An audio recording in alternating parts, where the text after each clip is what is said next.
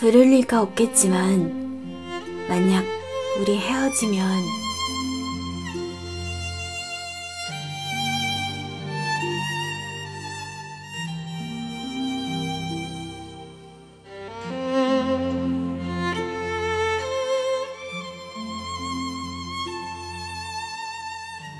만약 우리가 헤어져도 울지는 마요. 이별할 때 많이 우는 사람은 다시 만날 수 없다잖아요. 다시는 만날 수 없을 것 같은 그 예감 때문에 더 서러운 복받친다 해도 그러지 마요. 그냥 내가 이별 앞에서 뭔가를 잘못하더라도 내 잘못이라고 말하면 돼요.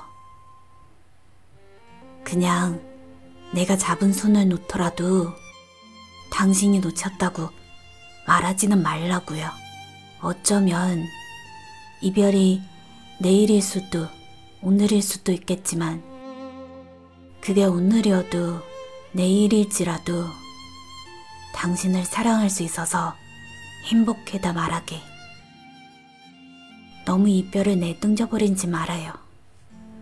안락 의자에 앉아 당신의 전화를 기다리는 한 시간은 이별을 해도 마찬가지일 거예요.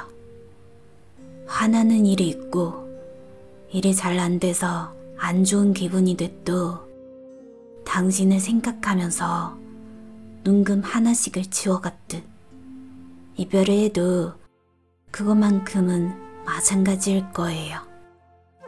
그렇게 되더라도 꼭 사랑은 바람 같은 거였다고 말하지는 마요.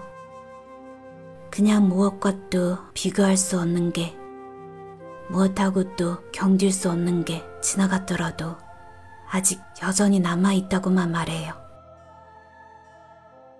우리 나중에 헤어지더라도 사랑했어라고 말하게 해요?